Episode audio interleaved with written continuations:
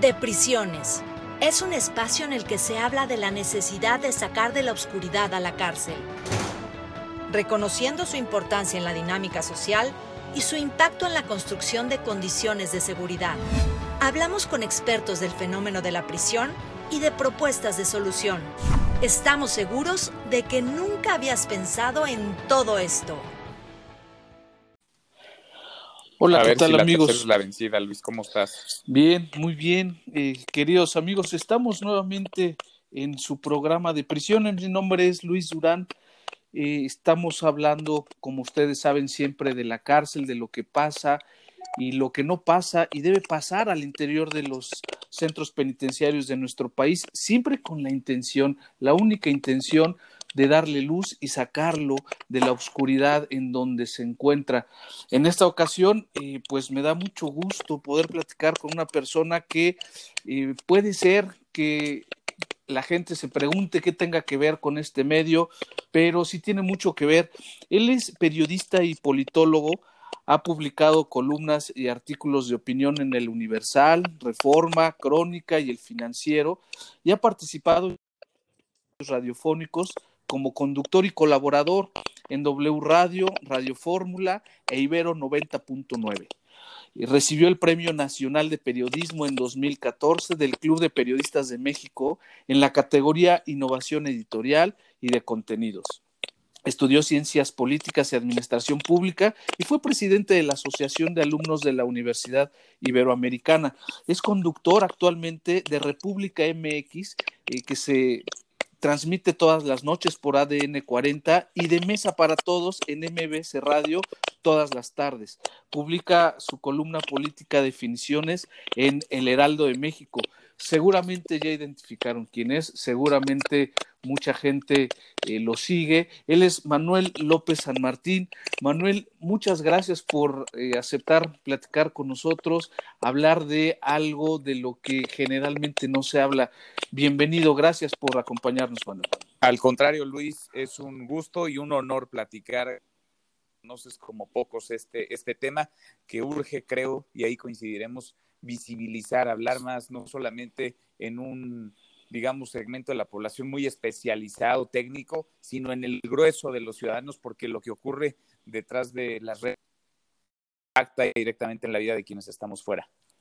Sí, todo esto lo vemos y ese es uno de los eh, principales objetivos de este podcast, Manuel, que la gente cada vez más conozca, sepa, se hable, se hable de, lo, de la realidad, sin maquillarlo. Pero, pero vamos a, empezar a, comentarle a nuestros amigos que nos escuchan cómo es que te vinculas con la cárcel, por qué un joven periodista, eh, politólogo que está teniendo mucho éxito en los medios nacionales de comunicación, cómo es que vive la cárcel todos los días, todos los días estás en contacto con ella. Todos los días, fíjate que, vaya, se cruza aquí lo profesional con lo personal.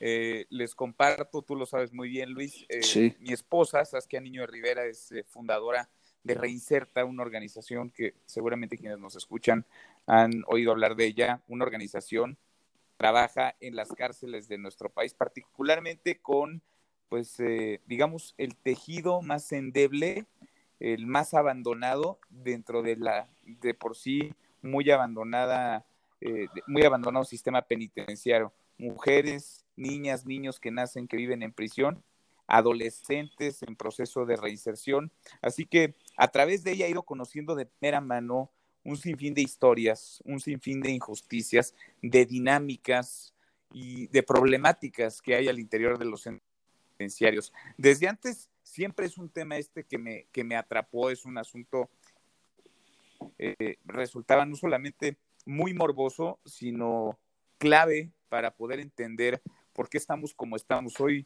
Eh, un cárceles son reflejo en nuestra sociedad. La forma en la que eh, administra un centro penitenciario, la forma en la que eh, viven, conviven los internos, internas dentro de las prisiones, es reflejo de lo que estamos haciendo o dejando de hacer fuera. Así que, pues ya tenía yo, digamos, esa, esa, esa vena, esa cosquillita, pero con Saskia, pues se detonó y es a través de ella que conozco pues ya muy de cerca, de primera mano, te podría decir, no solamente el teje y maneje, sino las historias, ¿no? De quienes viven ahí, de años, algunas personas décadas, de quienes van y vienen, caen una y otra vez en un sistema penitenciario que no reinserta, que no está readaptando, al contrario, que se ha convertido en un gran mal de la violencia y la inseguridad en nuestro país. Sí, ¿y por, por, qué, por qué crees que suceda esta, esta eh, falla del sistema o que se, que se haya convertido en un sistema fallido. Hay algunos autores que eh, nos eh, dicen que el sistema penitenciario mexicano no ha fracasado, no, no es que no haya funcionado, es que nunca nació, nunca nació como debió haber nacido. Entonces, no podemos hablar de algo que no existió, pero en, en nuestra realidad hoy vemos tantas fallas, pues que tienen que ver con corrupción, autogobierno. ¿Por, qué crees que no esté jalando? Yo creo que lo, que vemos en, las cárceles es un reflejo, es un retrato de, déjame llamarlo así, el valemadrismo de las autoridades en materia de procuración, impartición de justicia. Es decir, está podrido todo el sistema judicial en todos sus eslabones. El momento en el que hay una muy escasa eh, capacitación, profesionalización de la las carpetas de investigación suelen estar muy mal armadas, el proceso de presentación ante un ministerio público, ante un juez, el acompañamiento de las fiscalías es desastroso y por supuesto que las cárceles no escapan de esto, ¿no? Al contrario, se, se convierten en, en, un asunto más delicado, todavía más grave, porque están abandonadas, porque están olvidadas. Si de por sí el sistema judicial no funciona, está lleno, repleto de fallas, pues eh, digamos que concentran esas cadenas de, errores y son una bomba de tiempo. Yo creo que la sobrepoblación, el hacinamiento, las precarias condiciones, la nula separación entre procesados y sentenciados, la mezcla de reos de alta peligrosidad con aquellos que no lo son, la falta de profesión custodios, las escasas herramientas de trabajo, desde algo pues tan elemental como los uniformes, los privilegios para quienes tienen dinero y poder son la constante, pero sí creo que las cárceles son un reflejo, es eh, un reflejo de la descomposición social, de la ausencia de un Estado que decidió de plano renunciar a un eslabón estratégico en la cadena de seguridad. Los gobiernos parece que tiraron la toalla, han desertado de los centros penitenciarios, no les importa, sí les interesa que no sean un problema o poder más o menos eh, sortear, patear la pelota lo más lejos posible, pero ir al fondo no parece estar en sus prioridades. Y esto, por supuesto, que eh, evidencia la falta de conocimiento que tienen porque eh, no se dan cuenta o no quieren darse cuenta, que también entiendo que existe cierta conveniencia en algunos lugares, pero no se dan cuenta de que si mejoran la operación del sistema penitenciario, pueden mejorar la seguridad, la seguridad al exterior. Eh, sabemos que muchas, eh, muchos delitos, muchas acciones delictivas se preparan desde el interior de un centro de reclusión y si logramos o si la autoridad lograra operar adecuadamente un, centro de reclusión, pues se vería reflejado en, en el exterior. ¿cómo, ¿Cómo piensas de esto? Sin duda, coincido, porque mira, eh, creo que los gobiernos, las autoridades de los diferentes niveles, ¿eh? porque esto no es nada más el gobierno federal o algunos estados, creo que es un tema de sistema, ¿no? El sistema en su conjunto. Los gobiernos renunciaron, desertaron, como si lo que ocurriera al interior de los penales no impactara en las calles, no, no les ocupa delinear una política que atraviese el sistema penitenciario y el resultado ahí está a la vista de todos. El resultado es del tamaño del fracaso de la política de combate a la violencia. Si vamos de máximo histórico en términos de asesinatos, por ejemplo, en el país.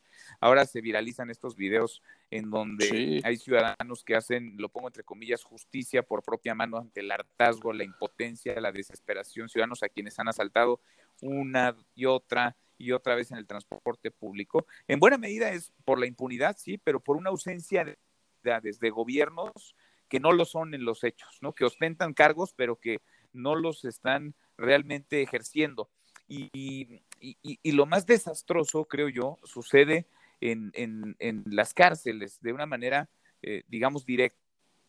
Bien apuntas, secuestros, extorsiones se operan en su gran mayoría eh, dentro de las cárceles, bandas que están en activo, que quizá tras las rejas se sienten hasta más seguras para poder continuar con, su, con, sus, con sus delitos, y bandas que se organizan o se terminan de organizar ahí adentro, ¿no? Y, mucha voluntad, interés, eh, conciencia de las, de las autoridades de lo estratégico que sería tomar control de las cárceles, que no se trata ni de violentar derechos humanos, ni de reprimir, ni de, ni de, ni de aplicar la mano dura, se trata de aplicar pues la ley y de aplicar políticas de reinserción para que aquellos que puedan salir, que saldrán seguramente a las calles, lo hagan en una mejor condición y generar también esto, un ambiente distinto afuera, un ambiente menos nocivo que el que los expulsó, digamos que el que los llevó a estar tras las rejas, y la inteligencia, que yo no la veo en el sistema penitenciario. Si hubiera un poco de inteligencia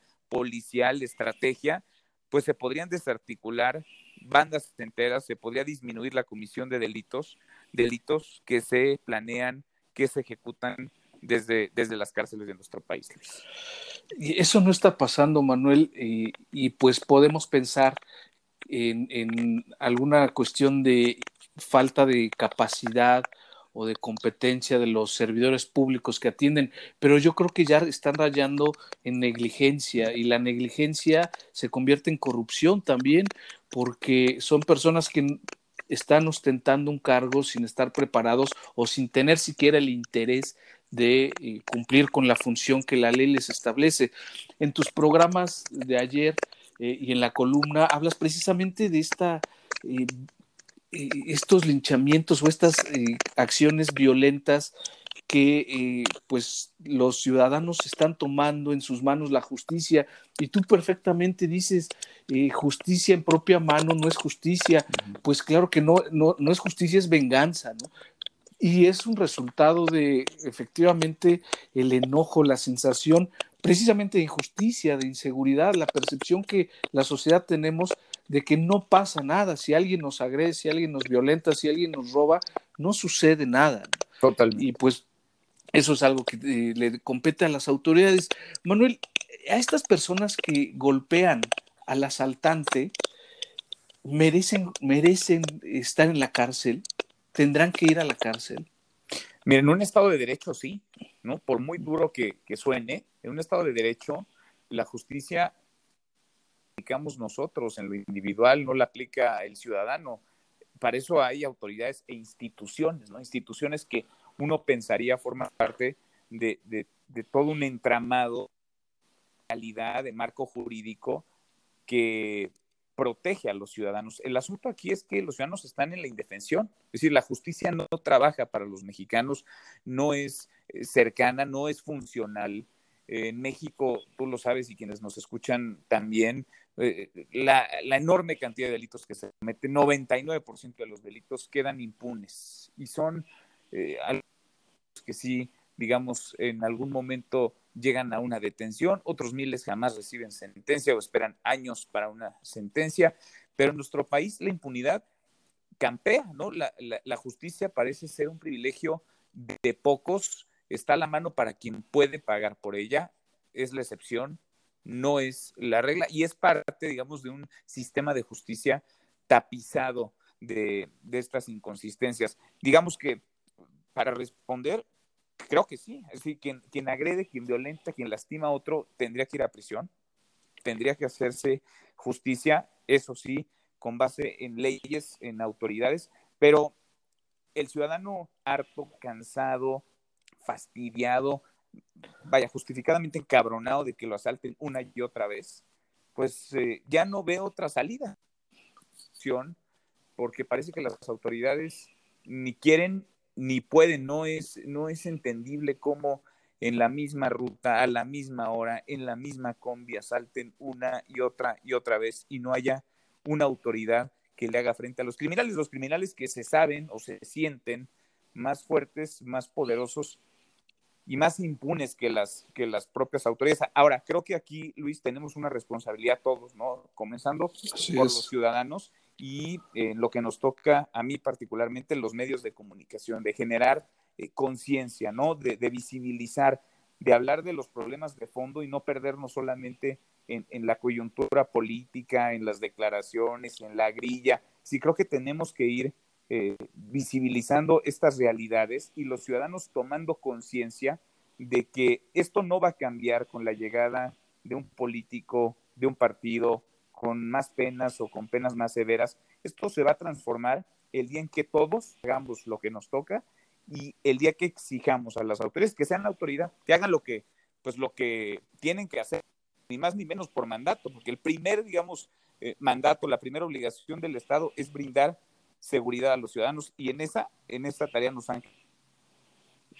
Y dentro de toda esta eh, cadena de la seguridad pública, que ya hay algunas posiciones que piensan que el sistema penitenciario no pertenece a esta a esta área, pero imaginemos en esta, en esta cadena de, en, esta línea de tiempo, el sistema penitenciario también tiene que ser atendido, porque si estamos hablando de venganza del ciudadano que está afuera, que está harto, que todos los días le quitan lo poco que tiene eh, y pues decide tomar una represalia y ataca y si llegara la policía y los llevan a una cárcel y en la cárcel también se van a enfrentar a otra venganza, que es la venganza del Estado, ¿no? La venganza de la sociedad en donde los abandonamos, los ignoramos, los hacemos a un lado y como si no existieran. Totalmente. Creo que no tenemos eh, un, sistema de impartición de justicia, ¿no? Sino de la venganza, de la, de la revancha.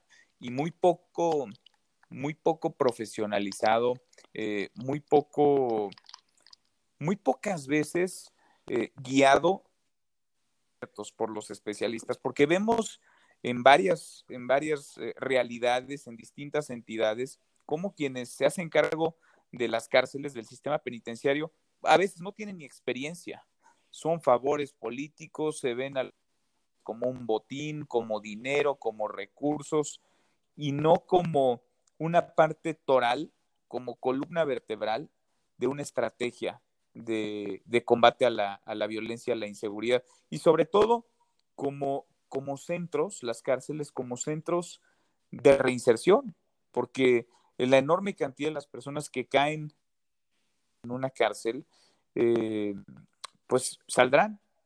Habrá algunos que por la gravedad del delito alcancen penas eternas y nunca vean eh, la calle otra vez, pero muchas otras personas saldrán ¿Cómo van a salir? ¿En qué condiciones van a salir? Eh, ¿con, qué, ¿Con qué herramientas? ¿A qué ambiente? Es decir, ¿qué condiciones se les generan de fuera para que la reinserción sea posible y para que estas personas no dañen a la sociedad. Al contrario, estoy seguro además que si nos, nos detenemos a revisar los contextos de violencia, de pobreza, de marginación que hay en buena parte de quienes pisan un reclusorio, pues podríamos tú lo sabes y lo saben quienes nos escuchen, pero las autoridades podrían tomar mucho mejores decisiones para desarticular una serie de, entramados criminales que hoy tienen a los ciudadanos contra las cuerdas en nuestro país. Sí, porque efectivamente existen muchas desventajas sociales al exterior que en muchas ocasiones originan la conducta delictiva. Entonces tenemos que ver el, delito desde un punto de vista no exclusivamente jurídico ni criminológico, eh, sino también desde un punto de vista, una percepción eh, sociológica, que analicemos el origen social del delito. Manuel, eh, pasando ya un poquito más a la parte de tu experiencia en la, en la cárcel o con la cárcel, ¿has entrado a una cárcel?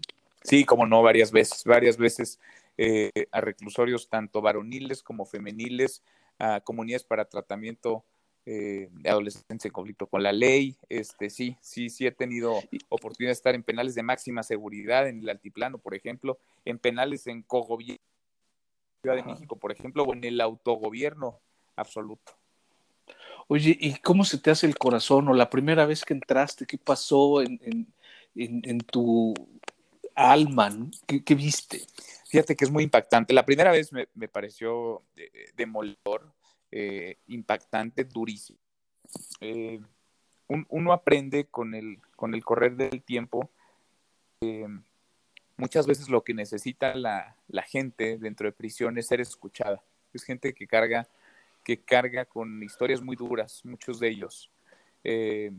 y, lo que yo he aprendido a lo largo de estos años en distintas visitas a, diferentes cárceles es a escuchar, a escuchar las historias de quienes viven ahí, de cómo llegaron, porque todos tienen todas familias, eh, contextos, realidades, insisto, adversas muchas de estas realidades. Eh, escucharles sería tan importante para poder atender las verdaderas causas, el origen de la, de la, de la delincuencia, de los crímenes, escucharles para transformar.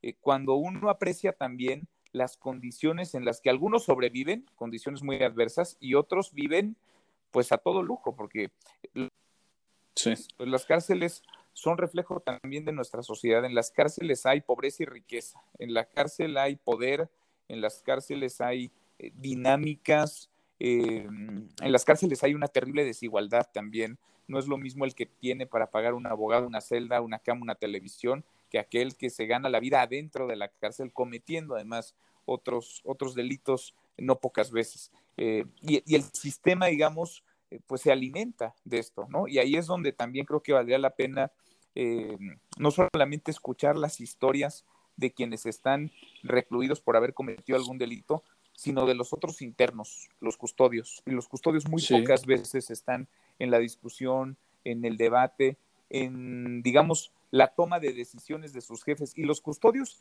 conocen, saben, las custodias, las dinámicas que funcionan. Están contra las cuerdas muchas veces ellos también, porque viven bajo amago, bajo amenaza, y algunos de ellos también corrompidos absolutamente por un sistema que les da la espalda, que les obliga a comprar que no los capacita, que no los profesionaliza. Así que cuando hablo de escuchar las historias de quienes las rejas, hablo también de los, de los custodios, del personal de seguridad. Sí, porque además son efectivamente otros presos, pero también son otros condenados, porque siempre hablamos del custodio como el corrupto, el que eh, se extorsiona, el que humilla, el que violenta al interno. Y pasa, pero no siempre y no todos, como, como efectivamente en la sociedad hay buenos y hay malos, hay personas con valores y hay otros sin ellos. Eh, pero el custodio, creo que ese estás dando en el, en el punto medular, eh, Manuel, porque si atendemos al personal de primer contacto, que es el custodio, lo atendemos en sus condiciones, en sus emociones, este, pues seguramente cambiará, estará más preparado emocionalmente, mentalmente, físicamente, estará mucho más preparado para enfrentarse a una persona que seguramente va a venir agredirlo, va a venir a, tratar de eh, presionarlo con su familia, de amenazarlo, eh, o él, tendrá una capacidad diferente para enfrentar esta situación. Nuestra realidad es otra, Manuel, porque en muchas ocasiones, en la mayoría, el personal de seguridad y custodia es el menos considerado en, el sistema eh, como personal, ¿no? Abandonados, abandonados por completo, casi nunca escuchados, y, responsabiliza, ¿no? No se les dan las herramientas, no se les da la capacitación y ellos terminan siendo los culpables cuando vemos alguna fuga, alguna riña, un motín, siempre pues el eslabón más débil son ellos y siempre ellos terminan pagando los, los platos rotos del, del, del desaseo de todo el sistema, del desinterés de, autoridades y de políticos, porque muchas veces se trata de políticos, no de personal técnico capacitado, quienes van tomando las decisiones sobre cárceles que desconocen, en las que muy pocos han puesto algún día un pie.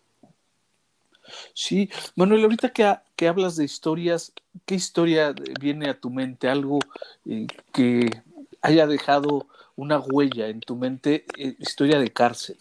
Mira, a mí tengo, tengo muchas historias. Una que, que me que, por la cercanía que, que, he llegado a tener con ellas, que he podido conocer de primera mano, una, una historia que creo que refleja ramas de nuestra sociedad, es el de una madre, dos de sus hijas, y ahora ya eh, a su vez las hijas tienen hijos dentro, hijos dentro de, de, la cárcel, pues es una familia de mujeres, son tres, tres mujeres que están en el penal femenil de Santa Marta Catitla, juntas, acusadas de secuestro con el jefe de familia, con el esposo de esta mujer, el padre de, las, de las hijas, que era el líder de una banda de, secuestradores. Ellas realmente no tenían participación en los, en los delitos, no las eximo de algún tipo de responsabilidad, pero indudablemente en los ambientes criminógenos que existen y con el contexto, eh, por eso creo que es importante escucharles, ellas no, no, no tenían, digamos, un rol eh, ni protagónico, ni, ni de control, es más, estaban bastante ajenas a la comisión del delito, van a dar a prisión las tres, él capturado, pero después dejado en libertad, ellas con sentencias de décadas de años, eh, difícilmente saldrán de, prisión.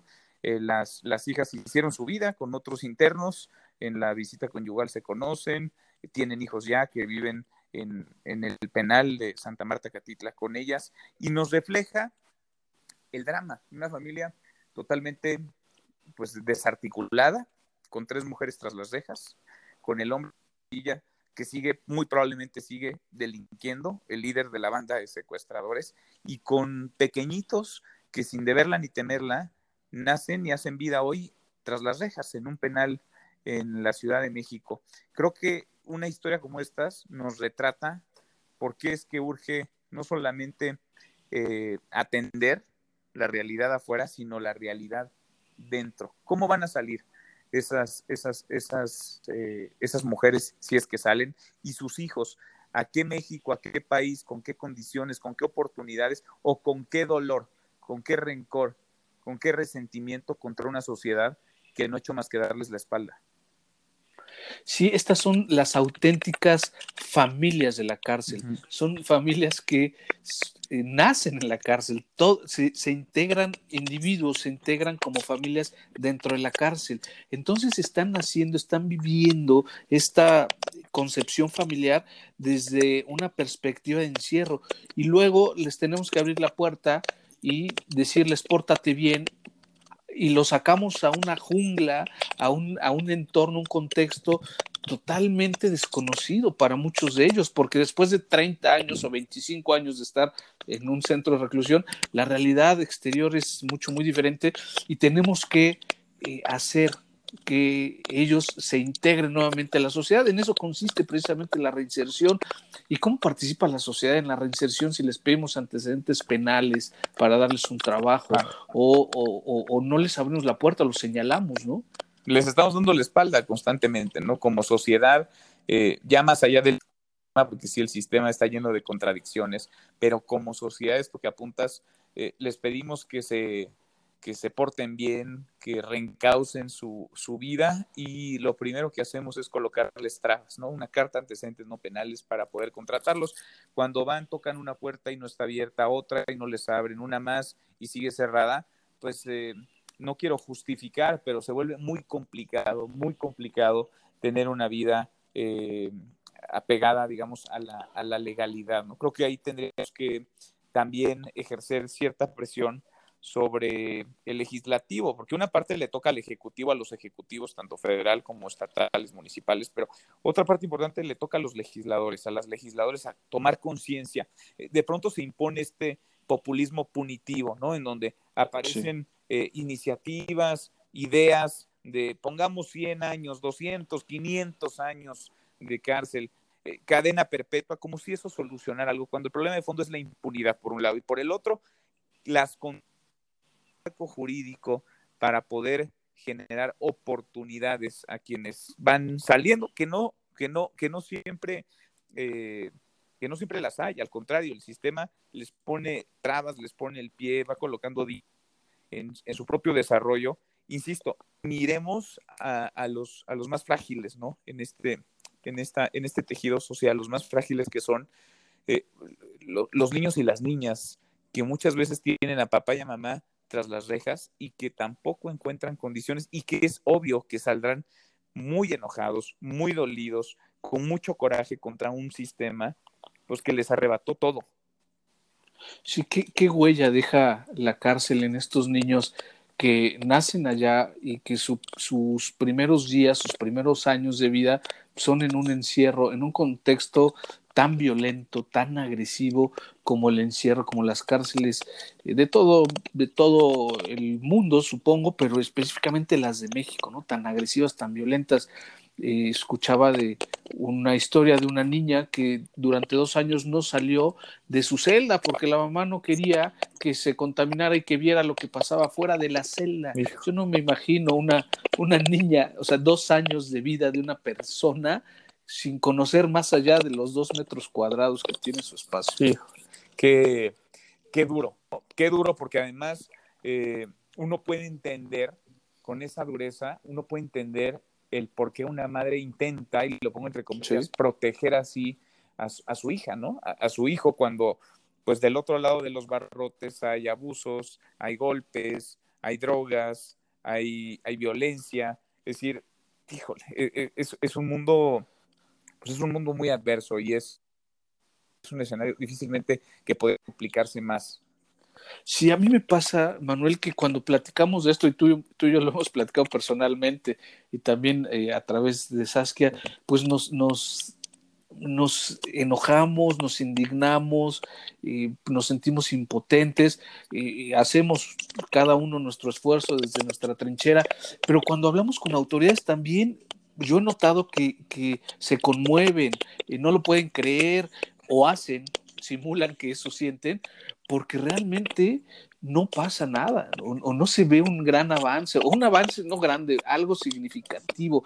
Hablabas hace un momento de, los legisladores, se acaban de aprobar reformas en las que la prisión preventiva ya eh, pues tiene más eh, candidatos por los delitos que, que cometan, ¿no? Y esa esa es otra de las medidas que están afectando en gran medida, yo considero, al sistema penitenciario mexicano, porque estamos metiendo más gente a un lugar en el que no está preparado para recibir tanta gente. Absolutamente, absolutamente.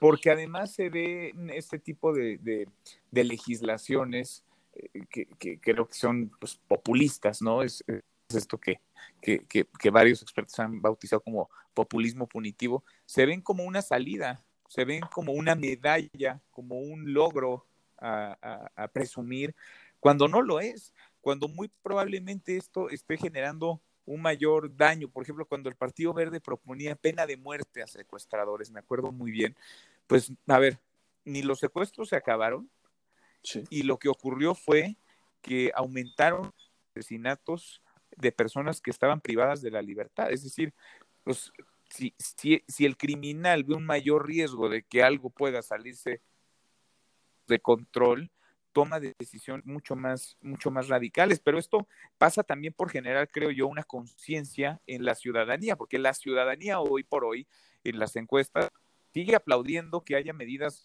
más duras, más severas. Y no por la medida en sí, sino por ver detenidas a las personas. El asunto es que la impunidad está antes que la, que la pena en sí. Es decir, si el 99% de los delitos están en la impunidad, pues eh, quiere decir que el 99% responsables de cometerlos no están en prisión y el 1% es muy probable, ese 1%, pues que esté ahí por un delito distinto al que se le acusa o que de plano ni siquiera sea responsable del delito eh, por el que está eh, compurgando una, una sentencia. Y con ese 1%, Manuel, no podemos. No. Con ese 1% que está en las cárceles, no podemos y tenemos el sistema todo colapsado. Manuel, en todo este contexto hablamos de homicidios, hablamos de secuestros, hablamos de, eh, pues de cualquier tipo de delito y de un sector social específico, violentado, vulnerado. Eh, ¿Qué se siente cuando tu esposa se mete todos los días a esos lugares? Fíjate que em, es, es, curioso porque pues evidentemente es bastante atípica esa, esa dinámica. A mí me ha tocado estar eh, siguiendo a la distancia traslados en los que ha participado o de máxima seguridad, en donde pues tú sabes las medidas y, los controles son muy estrictos, en donde pues hay que estar desconectado, incomunicado durante horas y horas con el vigro ahí latente. Eh, digamos que es, es una serie de de sentimientos encontrados, ¿no? Porque por un lado está el, el apoyo irrestricto y, y, e incondicional, ¿no? Eh, hay, hay situaciones de riesgo real, ¿no? Hay situaciones también de, de, mucho dolor. Eh, porque sabes que es una persona además muy sensible y, es una persona que, y que pone el corazón y le pone una gran pasión a, su trabajo y, que rebasa, digamos, la esfera incluso de lo laboral, ¿no? Su, su compromiso y, su, y su cercanía se vuelve personal eh, y entonces eso también termina eh, impactándole y, golpeándole y afectándole, ¿no? Entonces, eh, por un lado es este apoyo, por el otro, pues es un poco también este, este rol de, de diálogo, de contención, incluso, de, de, de, de, válvula de, escape ante realidades tan duras como las que le toca eh, vivir, ver, enterarse. Eh, no es poco constante que sea la madrugada y suene el teléfono y haya este, una llamada de ayuda, de auxilio, un motín, este, un abuso que es reportado desde adentro de, las cárceles, una autoridad a la que hay que, que, presionar. Eh, entonces, pues digamos que se vuelve un se vuelve parte de, la, de una dinámica, ¿no? Una, una dinámica que podría parecer, o lo es, pues bastante atípica, pero a final de cuentas es, es una dinámica eh, en donde ella pone tanta pasión y tanto corazón que eh, se convierte en, en, en, obligación a ¿no? En en obligación eh, ser ese, ese, ese aliado, ese, ese compañero para poder transformar algo, ¿no? Y cuando uno se da cuenta que sí se puede, que sí se puede ir transformando de a poquito un sistema, de a poquito tocando vidas, pues es una enorme satisfacción y un enorme orgullo. Sí, qué difícil, qué difícil verlo a la distancia y yo creo que eh, pues al final terminas involucrándote porque me consta que te involucras, que estás, eh, eh, no, no, no apareces pero siempre estás atrás, atrás de ella y de todo su equipo, el valioso equipo y las con todas las acciones que ellas realizan y estoy seguro que, bueno, sé, me lo has dicho, que, que te, te involucras emocionalmente, económicamente, familiarmente, eh, siempre estás muy metido en esto, que al final termina apasionándonos también. Totalmente. Sí, termina, termina convirtiéndose en una causa. Mira, no, no, ahora sí que no era porque no la conocía tan de cerca mi causa y se ha convertido en una de esas causas eh, que uno defiende y por las que, por las que uno se convence e intenta convencer a. Sí, Manuel, desafortunadamente se nos va el tiempo, tú sabes, esta cuestión de los medios, eh, pero quisiera saber si tienes algún mensaje final que le puedas dar a la gente que nos escucha. Pues mira, sobre todo creo que eh, lo tenemos, ¿no? El diagnóstico lo, lo sabemos, lo escuchamos. Las cárceles son el reflejo de la putrefacción social. Eh, decía al inicio del valemadrismo de una clase gobernante que al interior de ellas no impacta en las calles ni en la vida de millones. Y nos toca a los ciudadanos les toca a ustedes como especialistas, a quienes estamos de este lado en los medios de comunicación, pero a la sociedad en su conjunto, visibilizar eso que permanece todavía hoy invisible, ¿no? Poder reflejar eh, que eh, el tamaño del fracaso en las cárceles es el tamaño del fracaso de la política de combate al crimen en nuestro país y de ese tamaño es el fracaso de lo que padecemos en las calles los mexicanos que vamos de máximo en máximo, de récord en récord en violencia en México. Así que, pues tomemos esto como un asunto de todos, no es un asunto nada más de quienes están privados de la libertad. Este es un tema que nos debe importar, impactar a todos y creo que es muy valioso espacios como el tuyo, Luis, en donde se habla de esto con, con, la cercanía, pero además con el conocimiento y el profesionalismo que tú tienes para despertar conciencias, para darle voz a los que no la tienen y para cambiar poquito a poco, pero cambiar la, la realidad en la que vivimos. Es necesario cambiar. Manuel, muchas gracias, gracias por tu participación, y gracias por estar con nosotros y comentar con quien nos escucha eh, tu experiencia relacionada con la cárcel. Y gracias a todos ustedes, queridos amigos que nos escuchan. Los espero en el próximo episodio de Deprisiones. Muchas gracias, Manuel. Gracias, Luis. Un abrazo. Gracias. Hasta luego. Si te gustó este podcast, compártelo. Búscanos en Facebook como Deprisiones. y en Instagram de prisiones. Y si quieres escribirnos, hazlo a deprisionespodcast.gmail.com.